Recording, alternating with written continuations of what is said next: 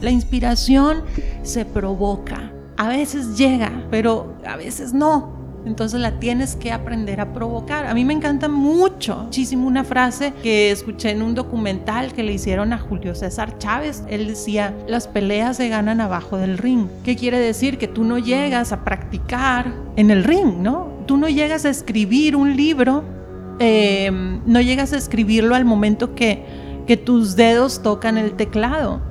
El libro se empieza a escribir en el momento que tú trabajaste primero tu inspiración. Sabemos que el aprendizaje te vuelve inmortal y para ganarle esa batalla a la ignorancia, hoy vamos a viajar directamente al Olimpo. Platicaremos con un coloso experto en su área y aprenderemos la estrategia maestra para tener éxito en cada proyecto.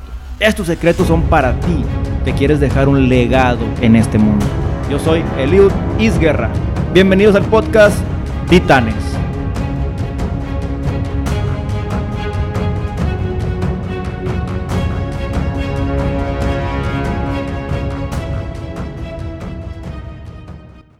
El día de hoy estamos con una titán, Magali González, quien es la fundadora de la editorial Voz del Loto y con quien tengo el gusto también de hoy en día estar trabajando en un manual que tengo de emprendimiento, cómo emprender desde la oficina. Magali me está recibiendo y abriendo las puertas de su editorial para trabajar en conjunto. Lo que he visto y aprendido con Magali creo que es de mucha utilidad y debe ser compartido. Así que el día de hoy te dejamos todos los tips estrategias, el tema de la monetización, el tema del negocio, el tema de las plataformas, de cómo subir y tener tu propio libro, te las dejamos el día de hoy con esta titán.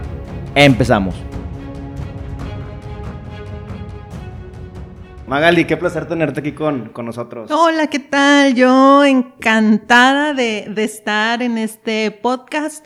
Titanes. Muchas gracias por la invitación. Titanes, no, hombre, gracias a ti por acompañarnos. Oye, Magali, a todo esto, digo, Magali tiene una editorial que se llama Voz del Loto y ayuda a mucha gente que tiene sus ideas a transmitirlas en, y, a escribirlas en físico, a inmortalizarlas, por así llamarlo. Eh, ¿Por qué nace Voz del Loto, Magali? ¿Cómo, ¿Cómo funciona en una editorial? ¿Por qué nace esta idea? ¿Cuál fue tu, tu historia? Sabes, a mí, eh, yo creo que yo me identifico mucho con esas personas que, que dicen, siempre me ha gustado escribir, siempre me ha gustado leer. Yo soy de ese, de ese grupo, ¿no? Y, siempre me ha gustado. Entonces, em, por azares del destino, empecé a, a trabajar con conferencistas en la edición de sus talleres, de sus conferencias y, un día yo seguía escribiendo cosas por mi cuenta y un día me contactó un conferencista eh, internacional y me llamó mucho la atención porque me dijo, oye, ¿tú podrías ayudarme a editar un libro que tengo? Y yo para ese entonces, eh, bueno, tenía, tenía experiencia editando cosas mías, pero no tanto un libro de otra persona. Entonces dije, bueno, vamos a hacer el, el experimento. O sea, nace de una pasión realmente. Sí, totalmente. Era lo que tú te gustaba, te gustaba leer, te gustaba escribir, te gustaba el arte. Totalmente, total, escribir. Escribir. Escribir, escribir. Eh, hay gente que se identifica, por ejemplo, cuando dice yo escribo pensamientos. Bueno, yo escribía historias. Yo no escribía frases, escribía historias. Me acuerdo eh, en la primaria escribía cuentos y luego se los daba a mis amiguitos. este, conforme iba estudiando, eh, después los ensayos, todo eso, pero me, me apasiona. ¿Siempre te consideraste alguien creativa?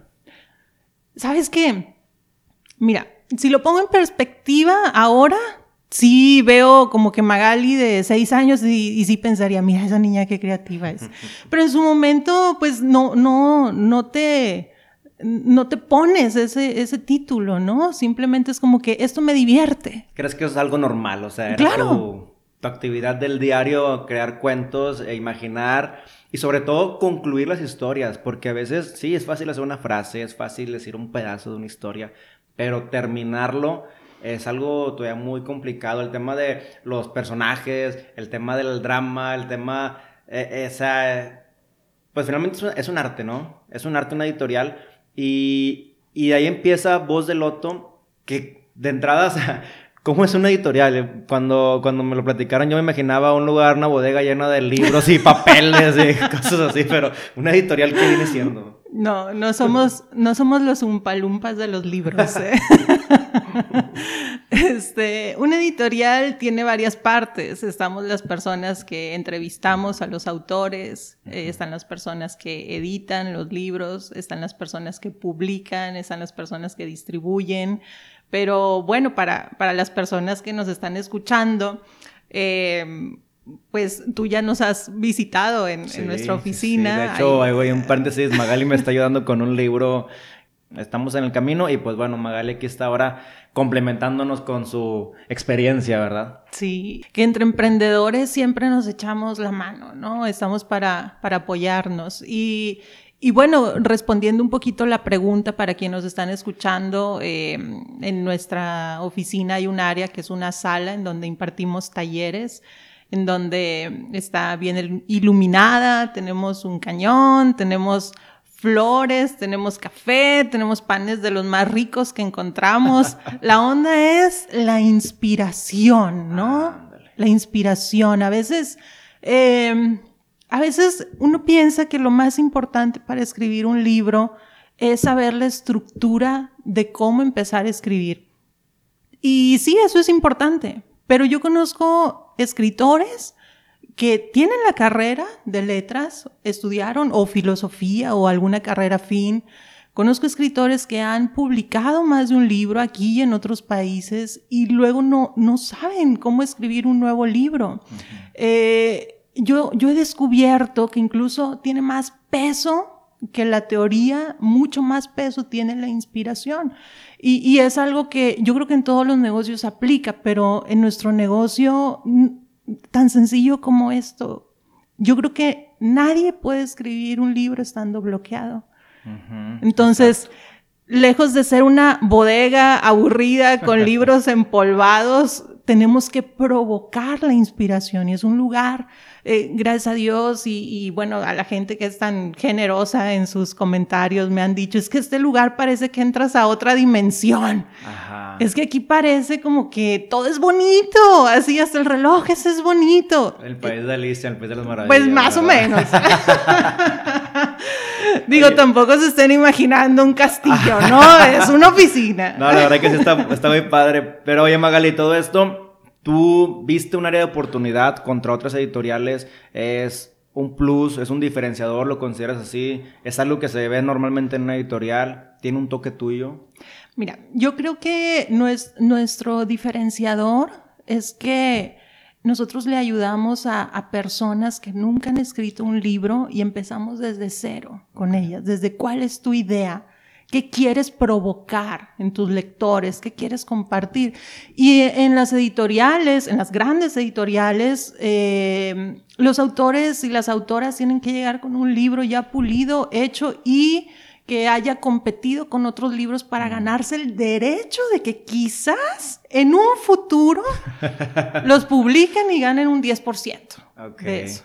Ok, ahorita me gustaría entrar a esa parte de, los porcentajes porque es algo que es un tabú, es un mito, es algo que mucha gente que quiere escribir o que incluso tiene la idea de poner un negocio, poner una librería, o sea, quiere saber cómo funciona. Pero antes de eso, la pregunta del millón. Escribir un libro, es rentable. O sea, te puede generar, eh, monetariamente hablando, algo eh, significativo. Una persona puede vivir de eso, de un libro.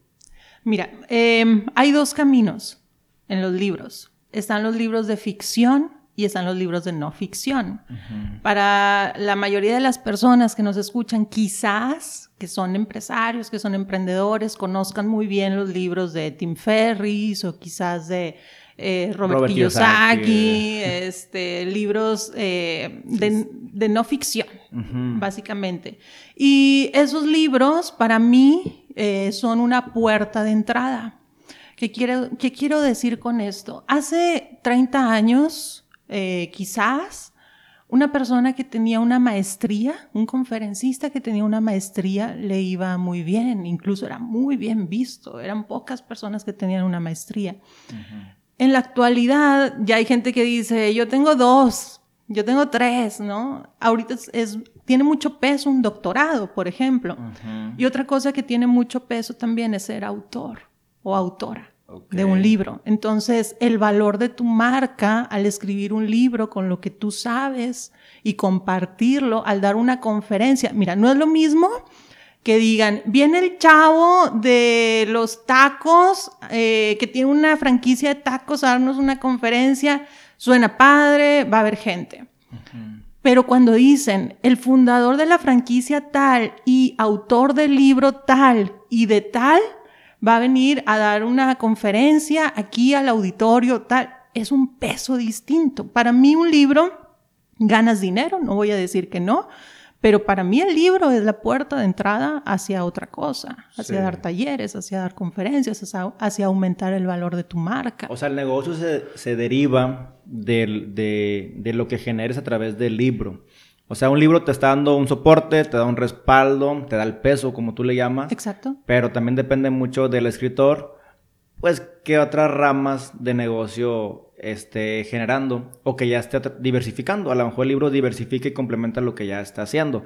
Si nunca has hecho nada y tienes un libro, pues sí te da un peso. Pero pues también depende mucho de la persona, ¿verdad?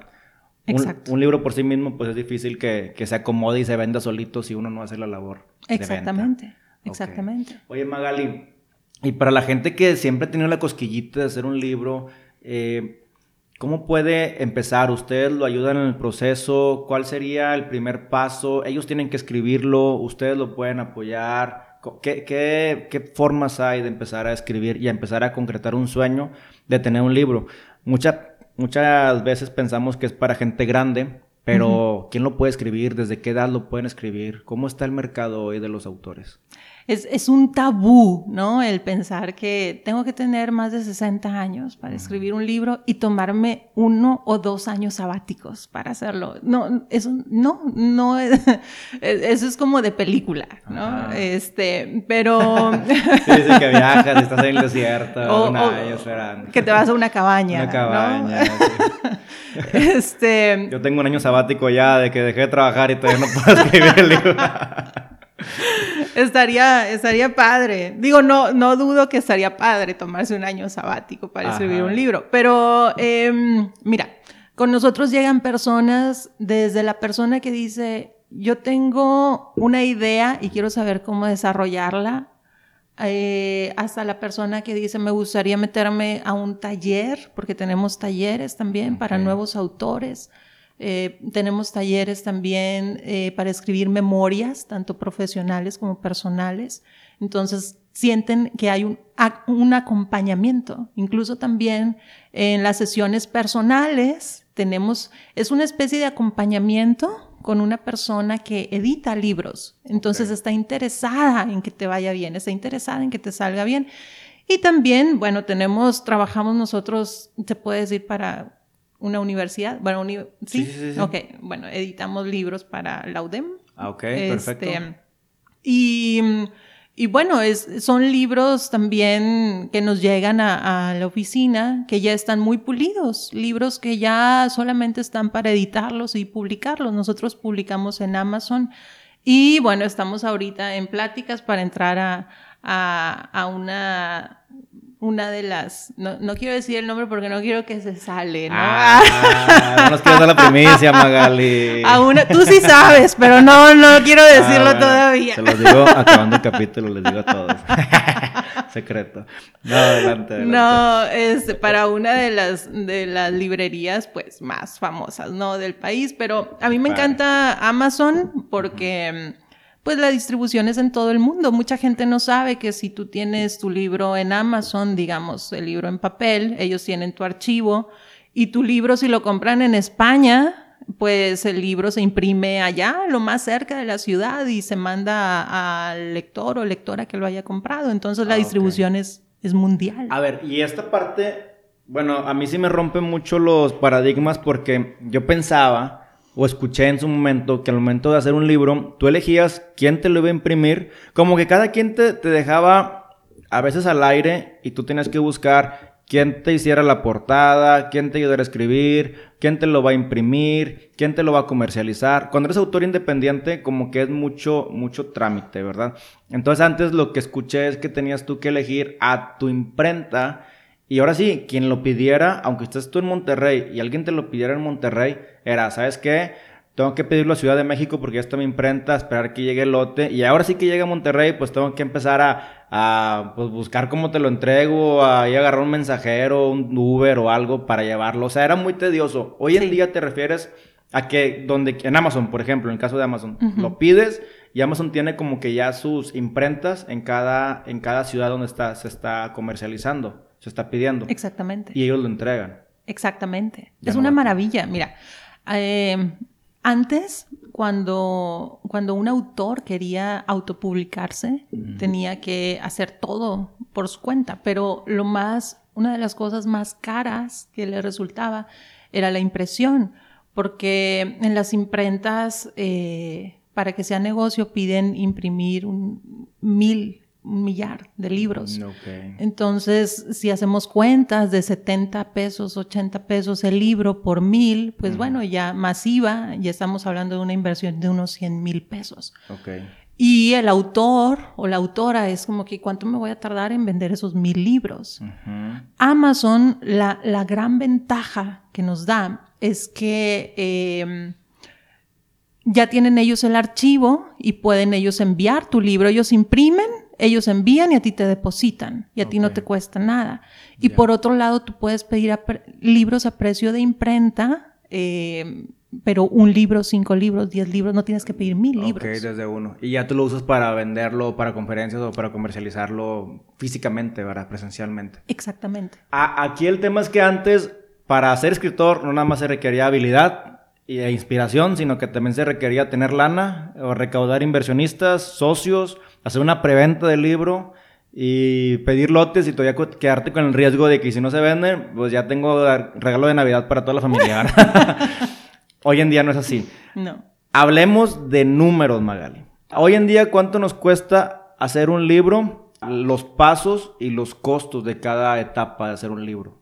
Ok. Em, bueno, siempre antes de... Nosotros tenemos distintos paquetes, ¿no? Para, para los libros, pero depende mucho de de la etapa en la que el libro está. Si, por ejemplo, alguien llega con un libro que ya está editado eh, y que ya solamente necesita ser publicado en la plataforma o una portada y listo, eh, son costos muy accesibles. Estamos hablando de 6 mil pesos, alrededor de 6 mil pesos. Que viene siendo la, la, maqueta, o sea, la edición. Sí, es la maqueta. Es la maqueta de acuerdo a los estándares de Amazon y publicarlo, este, hacer un ebook también, subirlo en las dos versiones, tanto la versión impresa como el, ebook. ¿Todo eso ya va por los 6000 o no? Sí. Esa parte. ¿Ah, sí? Sí. Eso y un café. Ah, ole. O sea, yo si yo tengo mis Words ya ahí, mis archivitos electrónicos, llego y con 6 mil pesos aquí en Voz de Loto eh, se hace el trabajo de edición, de maqueta, de publicado, eh, con los estándares que solicitan pues Amazon, las imprentas. En base a la experiencia que ustedes ya saben, nos quitamos de bronca y ya empezamos a vender. Exactamente. Quiero aclarar, estamos en abril del 2019. este precio tiene vigencia de cinco días. No, lo vayan a estar escuchando después. no, sí, claro. Pero vaya, eh, es para darnos una idea, es para darnos una idea de cómo funciona. Ahora, si no tenemos nada, nada, nada, nada, ¿cuál es el proceso? Bueno, para alguien que solo tiene una idea, que, todavía ni siquiera empieza a escribir, vamos a partir de ese ejemplo, hay dos caminos, que una son las asesorías, uno a uno, incluso tenemos asesorías eh, con gente que está en otros países o en otras ciudades vía Zoom. Eh, son de 90 minutos, una asesoría cuesta 300, 350 pesos, ¿no? o sea, es muy, muy accesible en realidad. O el otro camino son eh, los talleres. En donde para mí lo más valioso del taller es el compartir. Porque cuando tú sales del taller, tú ya, entre comillas, probaste tu libro.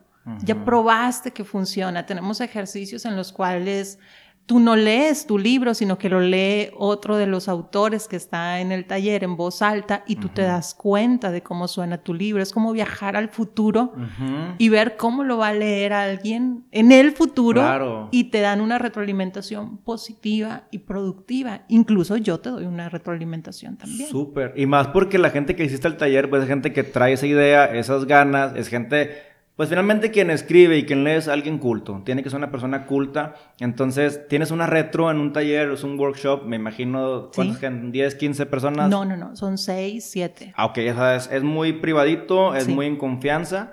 Y bueno, la gente que ya sabemos acerca algo de los números, ¿cómo están los porcentajes? O sea, ¿qué es lo que te quitan? Si yo quiero estar en librería, si quiero estar en Amazon, o sea, ahorita, ¿cuál es el negocio? Eh, bueno, para librerías, primero eh, que nada, tiene que ser una librería que acepte, eh, en, este caso, si tú vas como independiente, que acepte libros autopublicados. La, la, ventaja de Amazon, por ejemplo, en los libros impresos, el autor o la autora se lleva el 60%. Y en los ebook te llevas el 70%. Hace el 70%. 70. Entonces, la, maravilla de eso es que tú no estás, eh, no estás invirtiendo ni en la distribución, ni tampoco en la impresión. Exacto. Magali, la gente que quiere escribir, o sea, ya sabemos los esquemas, los porcentajes, los costos, la inversión, pero bueno, quiero empezar a escribir y sé que tú manejas talleres y no hay nada mejor que ir a una clase personalizada, que se lo recomiendo ampliamente, que, que, yo ya fui a una y vale mucho la pena. Gracias. Pero algunas estrategias que ahorita nos puedas decir, para sabes que yo todavía no tengo idea de nada, sí me gustaría, quiero empezar a escribir antes de, de formalizarlo. ¿Cómo empieza un escritor a escribir? Como unos no sé, tres, cuatro tips que tú nos puedas dar como editora. Claro.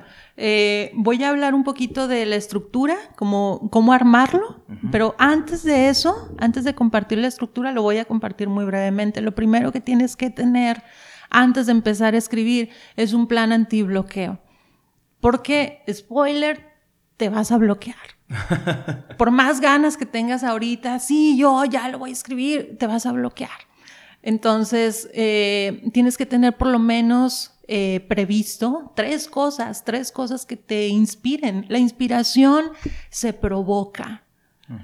A veces llega, sí es cierto, a veces llega, pero a veces no. Entonces la tienes que aprender a provocar. A mí me encanta mucho, me, gusta muchísimo una frase que escuché en un documental que le hicieron a Julio César Chávez, todo el mundo lo conocemos, al boxeador. Él decía, las peleas se ganan abajo del ring.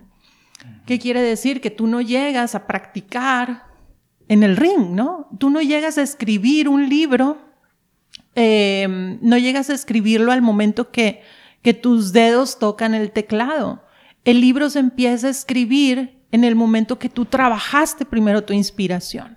Entonces, hay gente que dice, es que yo, haz de cuenta que ya traigo una idea, me pongo enfrente de la computadora o de mi libreta, quiero escribir, la mente está en blanco. Blanco, blanco. Y es porque el tiempo de escribir no es el tiempo de inspirarte. Tú te tienes que inspirar antes de empezar a escribir. ¿Cómo te inspiras? Cada quien sabe cómo inspirarse. Hay gente que que sale al parque a correr, hay gente que nada, hay gente que, que, bueno, me han dicho en los talleres un día una chica me dijo, oye Magali, ¿y se vale fumar algo? Pues, pues, pues. pues bueno, ahí cada quien, ¿verdad? Pero finalmente, pues son estrategias de, fíjate, yo me inspiraba con lo malo, por así llamarlo, porque yo cuando empecé a escribir este manual era cuando era empleado y justo de todo lo que no me gustaba, o sea, oye, no me gusta esto y empecé a escribir de cómo, o sea, me inspiraba el cómo sí o cómo transformarlo. Entonces a través de lo negativo me inspiraba y después escribía, bueno, ese rato escribía, pero un año después que veo los apuntes veo que lo que escribía era mucho hate. o sea, no, se puede publicar, entonces ahora vamos a sensibilizarlo. Pero bueno, mi inspiración llegaba por algo que no me gustaba finalmente. Está raro. Está bien, es, yo, yo lo veo como una motivación. Tú necesitas un motor, mm. ¿no? Entonces, a veces el motor viene disfrazado de algo negativo como eso, como un hartazgo. Un hartazgo. Ya, ya voy a escribir, ¿no? Eh, y está bien, también se vale. Es una salida, em, finalmente. A escribir es una salida a algo en muchas, muchas ocasiones. Exacto. Hay gente, incluso Eliud, que, que me ha tocado que escribe un libro para sanar, sanar algo, un duelo, una relación, eh, un fracaso, y está muy bien. Y escribiendo logran sacar esos demonios que traían. es muy poderoso escribir. Y eres psicóloga también. No. Oh, pero es que guardas mucho secreto, es mucha confidencialidad, o sea, en cierta parte con todo lo que escuchas y todo lo que, lo que ves, ¿no? Bueno, en, Mira, en, las sillas de, los talleres ha pasado de todas las historias, hasta la que no te imaginas. Hemos tenido desde budistas, monjas, ateos, este, empresarios, de todo ha habido por ahí. Y todo se aterriza y en está un plano común.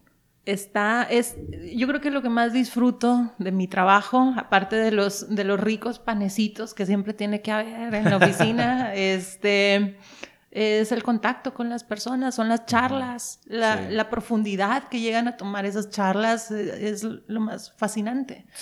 Eh, una vez que ya tienes eh, tu plan antibloqueos y lo tienes que hacer antes de empezar a escribir, porque adivina qué, este, cuando ya estás bloqueado ya no se te ocurre, ¿no? Entonces, ya que empiezas, yo te sugiero tener una breve estructura. Yo le llamo esa estructura el mapa del tesoro en ese mapa del tesoro, tú tienes que saber exactamente a dónde quieres llegar, a dónde quieres llevar a tu lector o lectora ideal. Hay tres preguntas que yo siempre le hago a todas las personas que van a la oficina. La primera es de qué, de qué se va a tratar tu primer libro y siempre enfocando la palabra primer, porque a veces queremos poner toda nuestra experiencia en un libro y, y no, no se puede. ¿No? Es cansado, la gente no va a terminar de leerlo y tú te, es muy probable que te puedas bloquear. La segunda pregunta es a quién está dirigido. ¿Quién es tu lector o lectora ideal? Y mm, es muy común eh, decir es que mi libro le puede servir a todos. Es que mi experiencia le puede servir a todos, pero como los expertos en mercadotecnia dicen, lo que es de todos no es de nadie, ¿no? Exacto, tienes que tener un nicho de mercado muy, muy marcado. Si no sabemos a quién le estamos hablando, tú como autor, muy probable que estés escribiendo y de pronto digas, ay, pero ¿qué tal si este párrafo lo lee mi mamá? No, no, no, no, no. Déjame lo borro. Sí, sí, sí. Y, pasa muy, es muy recurrente, ¿verdad? Y el libro está detenido porque no, no sabemos a quién le estamos hablando, claro. Y cuando sale llega algo como esto muy ambiguo, muy general, que no tocas el corazón de quien quieres tocar. Es un buffet.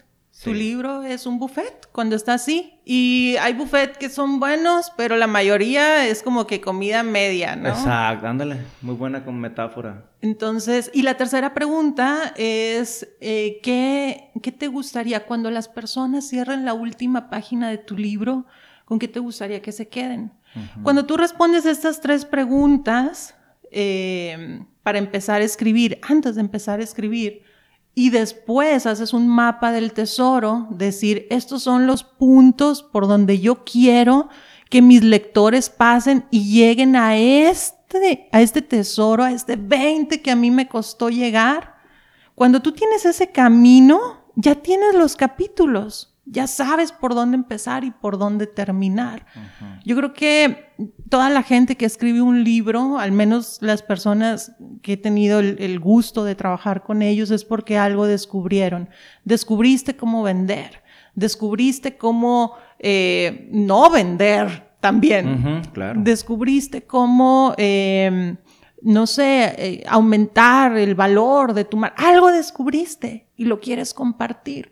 Entonces, es guiarlos por ese camino para llegar hasta donde tú estás. Es un mapa del tesoro. Ese es el índice de un libro. Ok, ok. Sí, finalmente encontramos, como esto, lo vamos a dividir en dos partes. Uno es encontrar la inspiración, encontrar el porqué, el propósito, y luego después crear el índice. Y si me permites compartir eh, el arma secreta aquí. A ver, a ver, no, un placer. Tú, tú y todas las armas que quieras compartir. este, vivimos en la era de la información. Sobra información. Sobra. Nadie quiere leer un libro con información. Ese es el gran error de muchos libros, de muchos autores. Eh, si queremos saber de X tema, de seguro nos metemos a internet y hay algún taller o hay un libro o hay una página, un blog, lo que sea, de ese tema. Sobra información. Y la gente no va a comprar un libro solo por información. Quizás lo compre, pero eso no significa que lo va a leer. Aparte, falta eso, ¿eh? Una cosa es venderle el libro y que, ah, bueno, lo compré. Y otra cosa es que lo abra. Sí, lo que leyó. que se ganche con él. Exactamente. Entonces, el arma secreta es imaginarte a la persona a la que le estás hablando mientras que estás escribiendo y hablarle. Imaginármela, te refieres a ponerle nombre, o sea, una persona real. Exacto. Imagínate a la persona en el momento en el que tus dedos tocan el teclado. Tienes que hablarle a alguien, no estás dando un discurso al aire, sobra información. Lo que la persona quiere leer es, es casi vivir la experiencia de estar ahí contigo. Lo que la persona, no sé si, si te ha pasado, por ejemplo, si le ha pasado a alguien que está escuchando ahorita, que lees un libro y dices, ay, parece que me estaba hablando a mí, claro. parece que me estaba leyendo la mente. Es porque te imaginaron al momento de estarlo escribiendo. A lo mejor no a ti, el youth, ¿no? Con esa camisa negra, y no, no así, pero sí a alguien. Pero el perfil. Parecido. Y lo que nos gusta de los libros, te voy a decir que es, que es lo que he observado, lo que nos gusta de los libros es sentir que me estoy tomando un café con el autor es como si tienes un amigo abogado y tú tienes una, un, conflicto, tú no quieres ir a una oficina fría en la que te va a hablar de artículos y de leyes. Es más padre irte a tomar a lo mejor una cerveza y que le cuentes y que él te platique. Eso es un libro que conecta, un libro que, que no es solo información, sino un libro que te cuenta anécdotas, que te cuenta de repente un chiste, una frase que empieza, que lo, que lo, lo desmenuza esa información para quien lo está leyendo. Nos gusta leer algo así. Ándale, que sea digerible. Y realmente eso es también un Digo, si no tiene la perspicacia, si se le puede llamar así, del escritor, pues obviamente ustedes están ahí. Es la ventaja de, una editorial, porque uno, como dices tú, quieres compartir todo lo que sabes, pero la gente no lo va a leer, aunque sea muy bueno. O sea, realmente tienes que darle en tomos, en partes, hacerlo comercial, porque también hay que hablar de que esas, hay que hacerlo comercial. Yo creo que no se necesita tener un doctorado en letras para merecer escribir un libro. Exacto, exacto. Cualquier persona puede empezar y, lo que he visto em, es que cualquier persona, todas las personas tenemos por lo menos, subrayo por lo menos un libro en nuestra cabeza. Entonces, yo creo que lo más importante es, es, es como creerte, creértela tú, que lo que tú has vivido vale la pena compartirlo, porque a veces nos minimizamos. Sí, eso es cierto. Y, y, no es así. He tenido personas en, en, en la oficina, eh, he tenido el honor de hablar con personas que tienen un doctorado, dos doctorados, que tienen... En una ocasión una persona me decía, ay, es que yo no sé, no sé si todavía sea el momento para yo sacar un libro, es que apenas, apenas vamos a llegar a los 100 mil seguidores. y yo así, por favor, o sea, no, por favor, ya, sácalo. Te necesitamos, el mundo te necesita ya aquí afuera. Yo creo que si tú ya sabes algo, si a ti ya te cayó el 20 de algo, tú tienes la casi creo que la obligación de compartirlo a la sociedad para la evolución de todos. Evolución, me ha dicho la palabra correcta, o sea, compartir lo que has vivido para ayudarle a más personas a que aprendan en sombrero ajeno o si ya lo están viviendo, pues que puedan salir de ese bache. Entonces parte de una evolución, un libro, dejar algo para la siguiente generación o para generaciones más grandes que tú, ¿verdad? A alguien le va a servir, le tiene que servir. No todos aprendemos a la misma manera ni de la misma forma. Entonces, eh, la gente que tiene idea de escribir un libro, pues no le piense. O sea, realmente es dejar un legado, dejar eh, lo que él pensaba por escrito, inmortalizarlo, trascender y sobre todo ayudar. Como dices tú, es, es, de, es cambiar tu entorno y mejorar la, la sociedad, es evolucionar. Ahora sí, como voz del Loto, Magali, platícame eh, o danos, ¿cómo te puedo decir? Danos un consejo como emprendedora, como dueña de negocio, de que, cómo has aprendido a llegar a, a, donde estás hoy en día. O sea, ¿qué te ha costado? ¿Qué nos puedes dejar? ¿Qué nos puedes compartir ahora? Tú compártenos eso que, que has vivido para llevarnos ahí la, pues tu expertise y llevarnos tu, tu estrategia. Yo creo que, mira, suena bien trillado lo que voy a decir y quizás este, suena hasta como irreal, pero la verdad es que tienes que encontrar primero qué es lo que te gusta, qué te apasiona, qué, es aquello que harías incluso sin que te pagaran. Y, y, lo, y hay gente que dice, ay, pues yo tomaría cerveza sin que me pagaran. O sea, va más allá de eso, ¿no? Este, ¿qué, ¿Qué harías para ayudar a las demás personas sin que te pagaran? Por ejemplo, yo haría, voy a poner un ejemplo de alguien, yo haría este, conferencias sobre cómo eh, salir adelante después de un divorcio, aún sin que me pagaran. Presta atención. Algo te está diciendo. Tú tienes que encontrar primero que nada tu pasión, porque quizás alguien su pasión sea esta. Una vez que lo encuentras, eso, que, que te sientas contigo y eres honesto contigo sobre lo que te apasiona.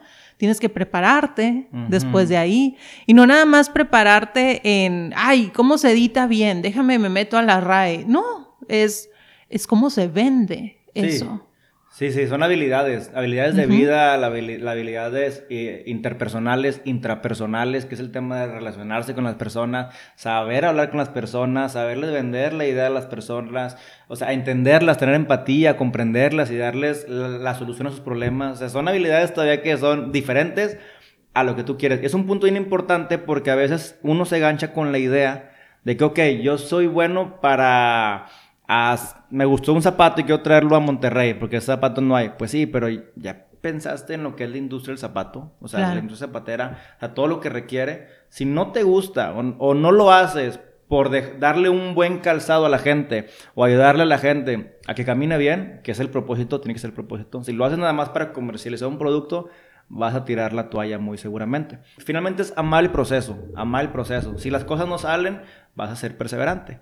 Entonces tiene que llegar el resultado. Exacto. Tiene que llegar. Pero cuando no lo amas es difícil.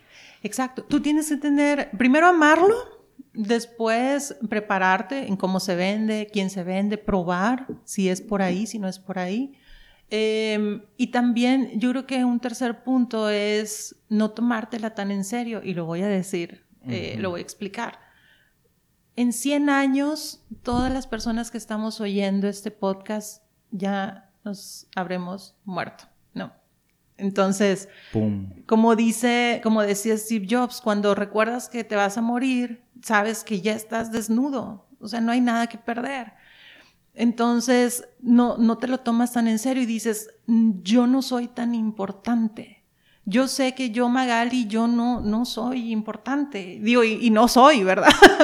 Pero aún, aún y que yo fuera la presidenta de, X cosa, no, no soy, no soy tan importante porque yo me voy a acabar y me voy a morir un día. Entonces, lo importante es qué estoy construyendo ahorita que se va a quedar. Entonces, hasta le pierdes el miedo al ridículo, Eliud. Eh, hasta le pierdes el miedo a equivocarte porque dices, ay, bueno, pues, ay, como quiera un día, mira, me voy a ir de aquí, entonces déjame, le sigo, ¿no? Este, y... Tenemos miedo a nuestra reputación, a perder la reputación, o sea, eso es lo que, lo que te tienes, más sin embargo, cuando tú sabes, nadie se va a acordar de ti, o sea, hagas algo bien o trasciendo, o sea, ah, finalmente sí, tiene una calle tu nombre, pero pues la gente, o sea, no pasa nada, dejaste algo padre o no lo dejaste.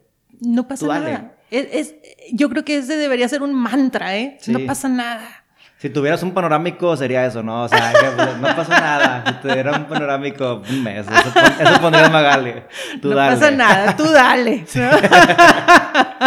es que sí, a veces nos la tomamos tan tan en serio, ¿no? Y, y, es, a final de cuentas, es que estás construyendo que se va a quedar aquí después de que tú te vayas. Exacto. Oye, Magali, ya para, para cerrar todo esto, todo lo que nos dijo Magali, eh, además de que es de mucha importancia y mucha, mucha calidad, todavía tenemos, tenemos, o sea...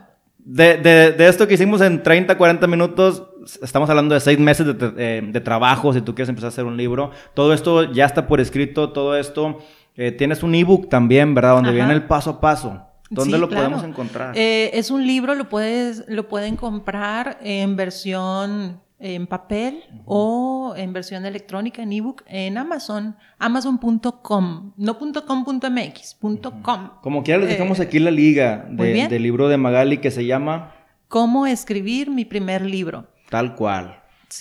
Tal cual. Esto, esto que vieron de Magali, que es de corazón, que es de, de experiencia, está escrito y está a nivel detalle y está a tu alcance en cualquier parte de México, Latinoamérica, donde nos escuches, lo puedes encontrar.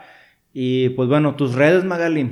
Mis redes, bueno, me pueden eh, eh, seguir en Voz de Loto en Instagram y en Facebook.